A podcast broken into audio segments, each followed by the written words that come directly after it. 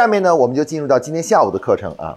那么在这个下面呢，我们就进入到市场部呢对市场部的一个具体的一点的介绍了啊。呃，一般来说呢，我们在企业中呢，大多企业都没有市场部，有的企业呢承认成立了市场部以后呢，可能也不知道他们干到底应该干什么啊，干什么。那这里呢，我们对这个呢做一个稍微仔细的介绍，就是市场部呢，其实刚才我们说了啊，它呢这个呃这个部门啊，一般来说呢，它的这个人员和其他部门的人员啊，是确实有很大的区别的。市场部的两个重要角色，也就是市场部里面最重要的两个角色呢，是什么呢？就是我们这里讲的一个叫品牌经理。啊，英文简称呢就是 brand manager 啊，brand manager 呢就简称 BM 啊，这是这是一般市场部里的一个最非常重要的角色啊。刚才我们说了，市场部呢它有两个重要职能，一个是发动机，一个是方向盘，啊，就是企业的这个车里面的相当于是发动机加方向盘。那 brand manager 呢，其实呢更像是什么呢？更像是方向盘，啊，就是这个方向盘。啊，它是帮助这个企业来导航定位，自朝这个是一个带类似像方向盘的这种角色啊，方向盘角色啊。产品经理呢，呃呃，这个叫做呃，就是我们说 PM 啊，Product Manager。PM 的话呢，就是什么呢？就是这个叫做呃，实际上是一个就是昨刚才我们说的就是一个发动机的角色啊。它这个每个产品经理呢，一般都对应着一个产品小组啊，产品小组。一个产品经理带着一个产品小组啊，产品小组呢一般两个人到三个人啊，带一个产品经理将带着一个两个人到三个人，再成形成一个两人小组或三人小组啊，三人小组。然后他这个 P 产品经理呢就是这个头啊，那他下面带的人是叫什么呢？叫做我们也可以叫做 PA 啊，叫做 Product Assistant 啊，就是产品助理啊，就产品助理，就从这个名称上称为呢叫产品助理。就是产品经理呢带产品助理啊，产品助理啊，这个负责带这样一个角色啊，然后呢这个角色呢下面呢也有人也带人啊也带人，虽然说总的来说呢这个产品经理呢是理论上来说是向向这个品牌经理汇报的，但是他一般来说呢，如果你有市场部的一个总的负责人的话，这个这个他们俩呢都是向那个。呃，可以都向那个总的负责人汇报。当然，有的企业呢也会决定说，产品经理向品牌经理汇报啊，向品牌经理汇报。就品牌经理是就是最大的了啊，就是整个市场部中最大的。那如果你你公司就一个品牌的话呢，一般来讲，你市场部的那个头就叫做呃市场总监，就兼着品牌经理啊。就是如果你现在是有一个市场部的一个头头儿叫市场总监，对吧？市场总监，那他你们公司如果只有一个品牌的话。那他一般就是兼着这个，就这个什么这个品牌的品牌经理了。但如果以后你有多个品牌的时候，那就不行了。那他不能一个人兼那么多品牌经理，所以他就会再找一个人担任品牌经理，甚至有时候把这个自己身上原来的品牌经理卸出去，就是形成另外两个品牌经理，然后自己担任市场部的这个负责人啊，负责人啊。那他下面这个品牌经理下面带的人是什么人呢？他下面主要带的是我们叫 B A 啊，不不叫 A B M。啊，他下面的主要带的是什么呢？ABM，叫 Assistant Brand Manager，啊，Assistant Brand Manager 叫助理品牌经理，啊，助理品牌经理，往往有的时候一个品牌经理下面会带好几个，带三个呃助理品经理，有的时候可能有的人少人不够的时候呢，可能带一个，然后人人人稍微多一点呢，就就带两个或三个。那么他们负责干什么呢？这个这边的职能大家看到就是比较清晰的，这边的职能是比较清晰的，因为它是一个产品经理在产品小组。刚才咱们看那个组织结构，A 组、B 组、C 组，对吧？一个每个组有个头，A 组的头是一个产品经理，B 组头是一个产品经理，C 组也是一个产品经理，也是一个也是这个头，你知道吧？然后它下面带两个叫产品助理，然后他们就形成了我们平常刚才说那个发动机那个缸。啊，一个小组就是一个缸啊，然后专门负责，反正是成年累月的这一整年，就是不断进行产品迭代呀、开发呀、迭代，迭代完一个就再做第二个，第二个做完都再做第三个，就是一路怎么永远这么滚动下去，你知道吧？滚动下去啊。那么这个 brand manager 他带的这个 ABM 是干什么的呢？其实这个 IBM 呢是做这个产品经理所不能负责的负责的东西，比如说，呃，有的 ABM 是专门负责什么呢？负责 CRM 的，啊。就是全年的整个 CRM 的管理，CRM 的各种活动策划，对老老客户的一些问候啊、回馈。刚才上午我讲的 CRM 的这种活动，对吧？啊，定期的跟客户进行联系联络，然后沟通感情，然后经常组织一些活动啊，加深与客户的那个什么啊，保持与客户的那种熟悉感啊，熟悉感，哎，一般是做这个的。也有有的时候，ABM 还可以负责做什么呢？它可以负责做推专门的，就是推广与宣传，啊，推广与宣传。那么大一点的公司呢？哎，有 ABM 都会分开，有的 ABM 专门负责去做那什么，做推广类的工作；有的 ABM 专门负责做媒体类的工作，就媒体就专门对跟媒体对媒体进行研究，选择最合适的媒体，然后负责跟媒体进行采购，采购那个媒体。因为大公司它要每年都要采购大量的宣传的媒体的，所以它进行媒体采购等等这些东西。还 ABM 的话呢，在这个 brand manager 的领导下呢，它可以。做就是非产品类的管理可以做很多，比如说 CRM 的推广宣传的，还有呢是什么呢？有些 ABM 的还专门跟销售进行连接，做什么呢？做呃那个促销的呃那什么促销的那个设计啊啊，做促销的各种各样促销活动的设计，你知道吧？啊，这个呢又人们又把它称为叫什么呢？称为叫做 Field Marketing，叫做线下市场市场部，就是线下管理。啊，市场部的那一种管理就是线上，就是高打高举，用媒体用什么来宣传；另外一种呢是线下的，通过类似像促销活动啊，或搞一些什么活动啊，来进行线下推广，线下的这种推广啊。咱们国内很多企业呢，由于没有比较大的这个媒介费用，就很喜欢搞线下推广，就利用销售、利用终端来进行进行推广。包括我们现在线上的店，其实我们那个推广活动也是经常会利用自己那个店来进行推广。你知道吧？这样的推广其实都叫做就是 field marketing，就是你是在销售的过程中做宣传，就是利用销售做宣传。但是呢，这个如果你要是有能力有钱的话呢，你肯定不会这样做的，因为你宣传肯定是拿媒体去宣传，你知道吧？然后呢，销售这个终端的主要的作用不是为来宣传的，而是未来为了客户来进店然后买东西的，来交易的，你知道吧？来交易的这样一个过程。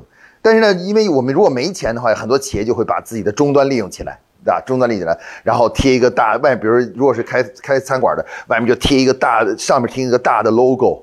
或者是那个门口贴一个大的一个牌子，然后彰显那个东西。但这种宣传效果是很差的。为什么？因为必须要是走过这个地方的人才可能看到你这个这个东西，对不对？如果这一这个这个市民一辈子不过这里的话，他一辈子也看不到你这个广告，对不对？是不是？所以这就是为什么还要动用其他的广告宣传，就是那种叫我们称为叫 mass media，就大媒体。mass media 就是能面对大人群的大人群的这种宣传媒体，你知道吧？啊，像我们平常看的，比如街边你自己弄一个什么易易拉宝啊，你弄一个什么的宣传，包括我们公司门口这个拿易拉宝这个东西，这都不能，这都不能叫真正的 media，它都不是，因为它不是 mass media，它不是针对所有人的，它只是特定很小很小特定人群的，你知道吧？这样一个宣传啊，宣传啊，那这个呢也它也也有意义啊，也有意义啊，所以它就是啊，就是我们一般的把它称为叫线下市场 field marketing 啊，也是叫促销管理。那基本上来讲的话呢，呃，甚至呢，有些 ABM 的话呢，还会负责什么呢？负责这个这个呃，专门做呃市场研究啊。如果公司比较小的话呢，市场研究部一般都都是并在这个市场部里面啊，专门负责这个市场调研工作啊，市场调研工作。因为你这里面这些，比如媒体也好啊，CRM 也好，这些东西啊，还有产品也好啊，都需要大量的市场调研。来决定这个产品是上这个产品还是上这个产品，那这个改改进是不是比竞争对手更好，对吧？然后还有包括这个媒体更好还是这个媒体更好，那这些呢都需要大量的数据支撑。有的呢你可能找到二手数据，有的在网上现找到一些二手数据，但大多数的时候你是找不到二手数据的。比如你自己开发出一个产品来。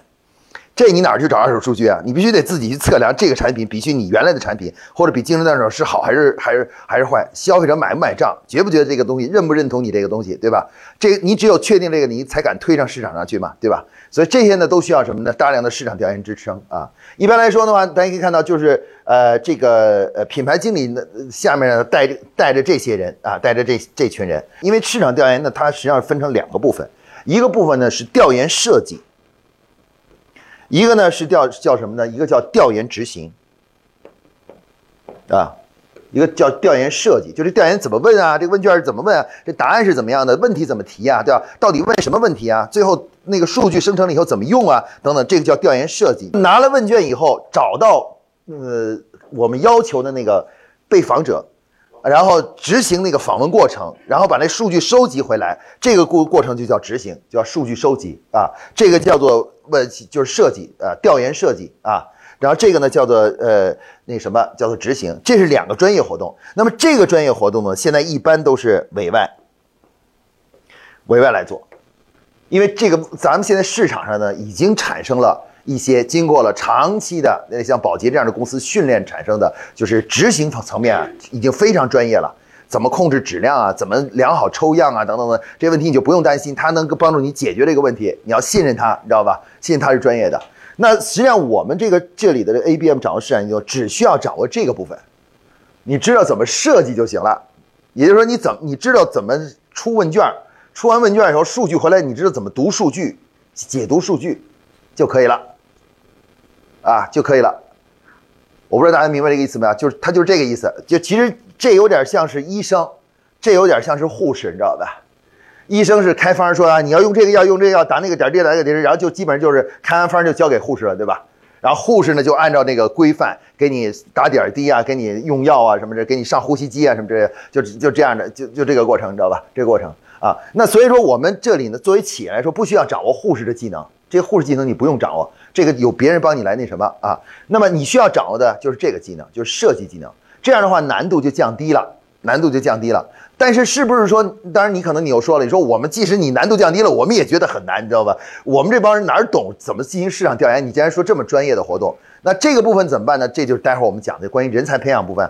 市场调研呃，就是关于市场调研呢，对于企业来说呢，需要什么呢？需要由外部的专业机构呢给你们引入。就告诉你们说，一般调研有什么模型？比如说调价格调研怎么调研啊？调研一个东西价格，这个价格设计合不合适？比如你一个产品出来是卖呃，比如说五十块，还是卖五十八块，还是卖九十块，对吧？到底哪个是能是最合适的，取得市场效果最好啊？对不对？啊，像这样的调研，你们哪知道怎么调研啊？问什么问题啊？怎么问啊？对吧？你你们如果让你们设计，你们肯定问啊，呃，我们下面这个产品有三个价格，您觉得哪个价格您是最最满意的、最合适的？你们是不是会就这样问？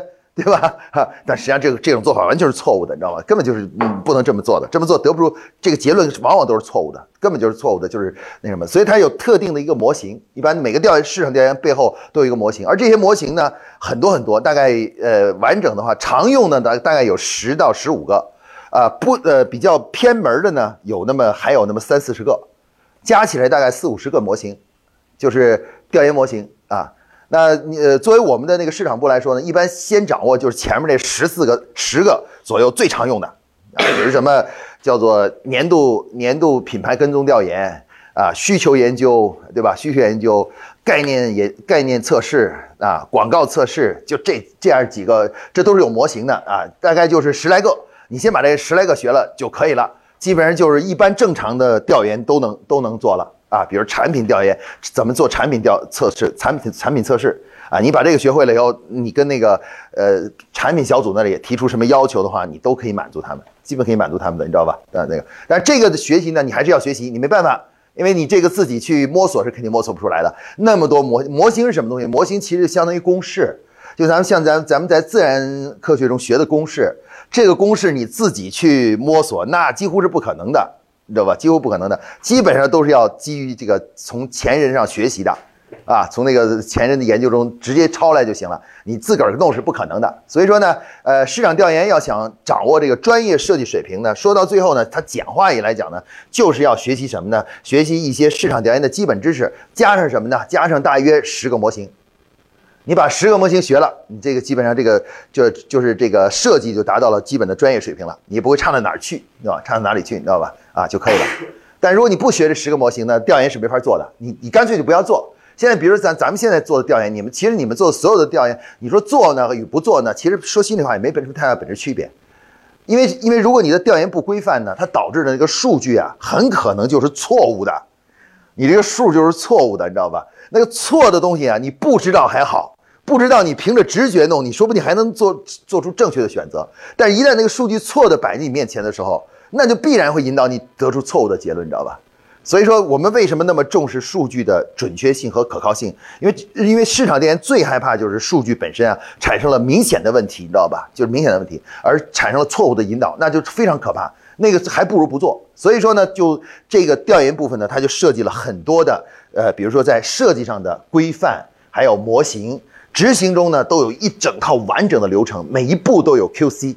就是质量的质量检查、质量控制的这个东西，保证这个这个执行过程呢，基本上没有什么太大的问题，你知道吧？不会太大问题。这样的话，这个调研才是可信的啊，可信的。所以在这里呢，就单独设立了这么一个部门。那为什么要设这个部门呢？是因为啊，如果让这些人都去成为市场调研的专业人士的话呢，他们的精力根本就不够。你知道吧？他们根本就不够，这个精力就不够，就不弄不清楚这个怎么弄这个事儿，而且他们也没有足够的精力去管理这个调研，他们还要自己设计问卷，还得弄清楚这个问卷这样设计科学不科学，你知道吧？然后他们还要自己去联系调研公司，跟调研公司还不知道调研公司怎么控制调研公司的质量。那数据回来以后，他们还得仔细思考这个数据最后怎么怎么去加工啊？怎么弄成一个像类似像 Excel 的这么一个东西，然后看起来能够一目了然的这样一个东西，你知道吧？这些东西他们消耗精力太大了，所以怎么办呢？他就采用了这样一个办法，就是你看啊，基本就是什么呢？就是产品小组也好，呃，CRM 也好，推广宣传也好，促销也好，一旦有什么事情决策拿不定主意，不知道是这样做还是那样做的时候，怎么办呢？哎，他们就会把这个需求提给他。提给这个市场调研部，然后调研部就告诉他们说：“你这个呀，用这个模型；你那个啊用那个模型，知道吧？然后，那么你你觉得行不行？你如果觉得 OK 的话，那好，我就帮你那什么，帮你设计问卷，帮你去呃联系那什么，联系那个调研公司，然后我告诉你多长时间能出数据，然后呢，你呢就负责什么呢？就负责给我这个项目出钱就行了。”你知道吧？因为他这儿没钱，你知道吧？市场调研这儿钱不多，呃，钱并不多，你知道吧？那钱都分布在各个项目里面，你知道吧？那所以说，如果你让要让我做的话，你得做好准备，你得出钱，你给我钱，然后我去给你找那什么，找那个调研公司，然后我来帮你设计问卷，找调研公司，然后最后帮你来把这个完成，你知道吧？调研完成，他就是这样的啊。我刚进保洁的时候呢，第一年呢，并不在 R&D，就在这个部门。我第一年就在这个部门工作了大概一年的时间，一整年的时间，就在这个这个部门。所以我对这儿是很了解的，就是他是干什么的，你知道吧？他其实就是一个这个 marketing 内部的一个叫做，其实就是医院里面的相当于一个检测科，明白意思吧？呃，这个医生啊，这些乱七八糟的各科的医生啊，都是开出什么检测单来，啪一个检测单过去了，对不对？然后他那边就是一个检测科，然后那个模型是什么？模型就是他的那个仪器，它有 X 光，有 CT，有 MR 那个什么呃核磁共振。都都在那儿在那儿，然后你开的时候，你只要知道这几个东西就行。你只要说我要干什么，我要测什么东西，你交给他就行了。你交给那个那个那个检测科就行了，检测科就拿了那个东西以后，呃，那个什么就马上就给你测，测完了以后把数据反馈给你，然后你医生你拿了以后，你根据这个来决定到底怎么治这病，啊，就这个意思。这这够清楚的了吧？市场调研这个这个角色，它就是这样的啊，它就是相当于一个检测科啊，这就相当于医院里的不同的科室的。科室的那个大夫，你知道吗？这个大夫，产品经理也好，这都是大夫，这全都是大夫，你知道吗？他们要做什么事儿，拿不定主意，需要去需要去确认或验证一下的时候，就是拿不知道这个病是什么病，不知道这个病情如何的时候，哎，他们就直接发出一个申请，市场调研的申请，其实就是那个检测单。简单交到市场调研这里，哎，市场调研就啪啪啪啪给他按照那个模型，就 X 光嘛，X 光其实就是一个模型嘛，就是 X 光照过去，底片上出来什么东西，对吧？啊，那就是一个模型，呃，CT 也是一个模型，M 呃核磁共振啊，还有什么验血验尿都是模型。都是一一整套模型，对吧？啊，然后它至于执行的话呢，哎，它就是跑这儿。这个道理呢，其实大一讲大家就都明白，他们的关系啊，就是这个这个部门里面这个各个部门之间的关系是什么呀？它这块就是一个检测组，就是一个检验检验科，那就一个检验科，你知道吧？啊，就是你各种问题你就送我这儿来进行检验啊。但是它又很重要，为什么很重要呢？你想啊，试想一个医院要是没检测科。假如一个西医院，它没有检测科，没有验血的，没有验尿的，没有 X 光，没有那什么，那它变成什么了？中医，它不就成中医了吗？那中医的特点是什么？中医就是凭感觉、凭推理，知道吧？从推理和感觉来进行东西的，它就不够什么呢？不够量化和科学。虽然我们说中医很伟大，但中医现在缺呢，就缺在哪里？就缺在它不能量化，你知道吧？比如我说你身体很很湿，可是我没法量化你湿到什么程度。啊，多少度，对吧？啊，不像我们这个湿度一样，你是百分之多少的湿度，没有这个度。然后你说你很热，热气，你热到什么程度也没有。那医生就是基本只是一个知道一个方向啊，你朝这个方向还是这个方向的，然后揣摩着就就就开药了，药就开出来了，对吧？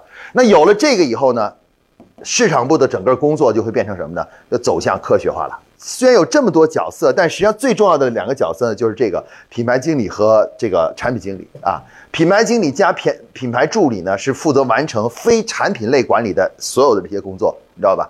产品经理呢，是一个相对来讲特定的一个职务，这个职务就是负责产品的研发、升级啊。当然，注意他们的工，他们并不需要，他们是很强的技术人员，他们只要对技术知道就行啊，知道有这么样一个技术，有那么样一个技术，有那么一个技术就行。但至于那个技术怎么用啊，怎么深入的化这原理啊，不用知道，不用知道，你知道吧？啊，呃，他然后呢，怎么那个这个，一旦他们决定要开发什么产品的时候呢，他们会把那个研发部的相关的人员拉进来，拉入这个自己的项目小组。作为什么呢？作为这个研发的支撑，就是研发的支撑，知道吧？他那个人就是专门来负责组织研发，来支持这个产品。所以说，这个呃，产品经理呢，其实他自己啊，不需要非要说是呃是一个技术专家呀，是一个顶尖的科学家呀什么之类的，不需要，你知道吧？他最大的特点是什么呢？他就是知道客户想要什么，然后把客户这个需求呢。跟后台的研发进行沟通以后，翻译成一个具体的对产品的一个界定，这个定义你知道吧？啊，就是一个定义。比如说我是苹果的，嗯，是产品经理，我通过调研发现啊，消费者说说这我那个夜晚拍照，这个这个经常是呃拍不清楚，超拍拍不清楚，因为光线太暗，对不对？是吧？那那希望呢，夜晚拍照的时候呢，不用闪光灯。啊，也能把那个景色拍得很清楚，前景、人物啊，或者说背景啊，拍得基本上清楚，对吧？这就是 marketing 收，就是产品经理收集到的东西。产品经理呢，就通过比较消费者提的需求，觉得哦，这个需求很重要，看来呃，这个很多人都希望有这样一个效果，因为这个用的特别多，对吧？啊，于是他就决定了，说我们下一轮的产品升级就升这个，把这个摄像头还有这个什么升级到这种夜晚拍摄，不用闪光灯，你知道吧？也可以拍清楚，知道吧？啊，拍清楚的这个，但是到底怎么做到呢？他也不知道，你知道吧？所以他怎么办呢？他只好找到研发部说：“虽然我不知道怎么做，但是我告诉你，咱们下一个这个产品升级啊，就是做这件事儿，你知道吧？啊，下面就靠你了，就看你的了，就看研发部的了。你看你用什么样的成本，用什么样的那个就是呃东西呃实现那个能把这个实现出来啊，实现出来，你知道吧？然后等到这个研发部搞搞搞搞搞搞出了几个方案。” A 方案、B 方案，每个方案都对应的成本。A 方案可能是增加这个成呃成本是要增加原材料加加，比如一百块钱。然后呢，B 呢呃原说原材料加两百块钱，两百块钱对吧？但是效果不一样。A 的话是这种效果，B 的话是这种效果，你知道吧？是这种效果。那这时候怎么办呢？哎，这个是产品经理呢就把这两个这个方案拿过来，交给谁呢？交给市场调研部。我现在有两个方案，两个价格，知道吧？两个价格，我想你去，你你能不能帮我去测量一下？测量一下这两个方案对于客户来说，哪个对客户来说会相对更好啊？更好。啊，市场市场部市场调研部就设根据他设计的调研模型啊，就开始按这个模型去操作，哒哒哒操作，操作完以后回过来，就是说这个数据这个数据经过消费者的比较比较和调研发现啊，就是呃他们消费者的对他的评价是怎么样怎么样怎么样？那最后啊，你看消费者最后总体的购买欲望是怎么样的？说 A 的购买欲望可能百分之六十七，B 的购买欲望百分之八十四，那应该是 B 更好吧？对吧？啊，B 这 B 这 B 是八十四的，那大家就说你如果能出这个的话，很多人说如果有这功能，我就会去再买新手机，我就会买了，买这个，你知道吧？啊，那这就叫购买欲望，那就这个最后出来一个数啊，最后 marketing 这个 man 这个产品经理说，哦，原来是这样啊，那好，回去就跟你说，呃，我们定了，咱们就是要这个叫这个什么，要这个就是 B B 方案，但是 B 方案呢，我觉得成本还太高了，你能不能再给我仔细算算，如果大规模生产的话，它成本要多少呢？研发部啪啪啪再给你算一下，如果你要是能生产到十万台、五十万台的时候，那这个成本是多少？一百万台是多少？你知道吧？啊，多少？这个这个都拿出来，你知道吧？啊，哎，marketing 心里有了数，然后仔细想一下，这东西大概价格要做成什么样呢？做成一个什什么样的价格？比我们原来那个机子要贵多少钱啊？贵贵可以看要贵多少钱呢？啊，我们是还用这个是赚钱的，还是说就是平加上这个价格就完了，对吧？就是把这个成本加上去就可以了啊。不管怎么说，最后。marketing 产品经理会做出重大的一个决定，就是下一就是一个升级，就这样了，就是这个样子了，这个样子了。那他一定以后，然后转手就交给谁呢？转手交给那个呃呃生产生产部，你知道吧？生产部去那什么，说我们已经定了，然后我准备给你下单啊，这个生产多少啊，生产部那边开始开始基于你这个新机器的新材料、新东西，马上下单，啪啪啪啪下单供货，根据你一个订单的情况，然后下进原料，进那什么，然后排产，啊排产，哎，这个这这事儿就这么这样这样就做下去了啊。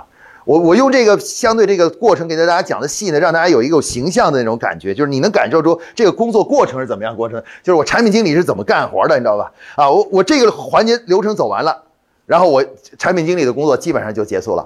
因为我这一这一这一一趟走完了以后，呃，这个订单呢，其实下面就转交给谁呢？转交给 sales 了。以后下单就不是从我这儿下了，而是什么呢？而是由销售那边下，你知道吧？销售那边做完计划以后下单给生产，告诉生产生产多少，我 marketing 就不管了。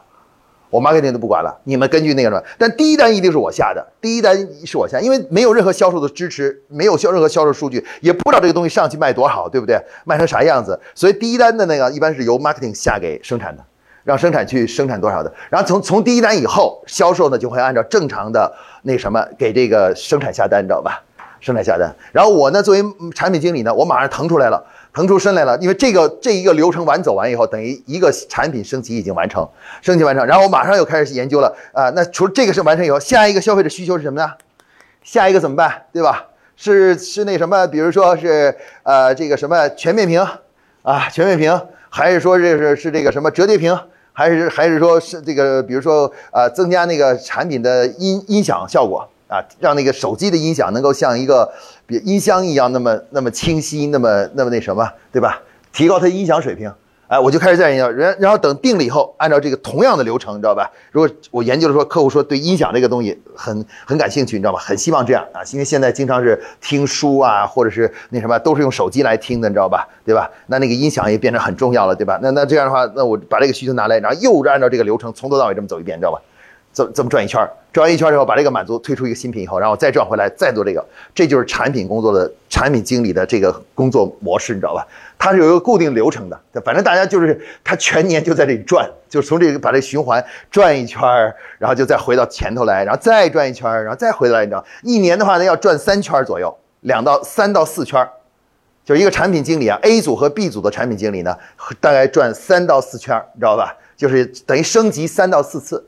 对这个产现有产品进的进完成三到四次的升级，你知道吧？然后呢，如果有两个小组呢，就可以一年完成六次的升级。六次的升级啊，六次的升级就其实已经足够了。一个产品进行完成六次升级就已经很了不起了啊！就这个成这个速度已经很快了，很快了，你知道吧？啊，很快了。然后呢，这个另外还有一个 C 组的产品经理，C 组的产品经理呢，他是干什么呢？他一年就做一个，就做一次。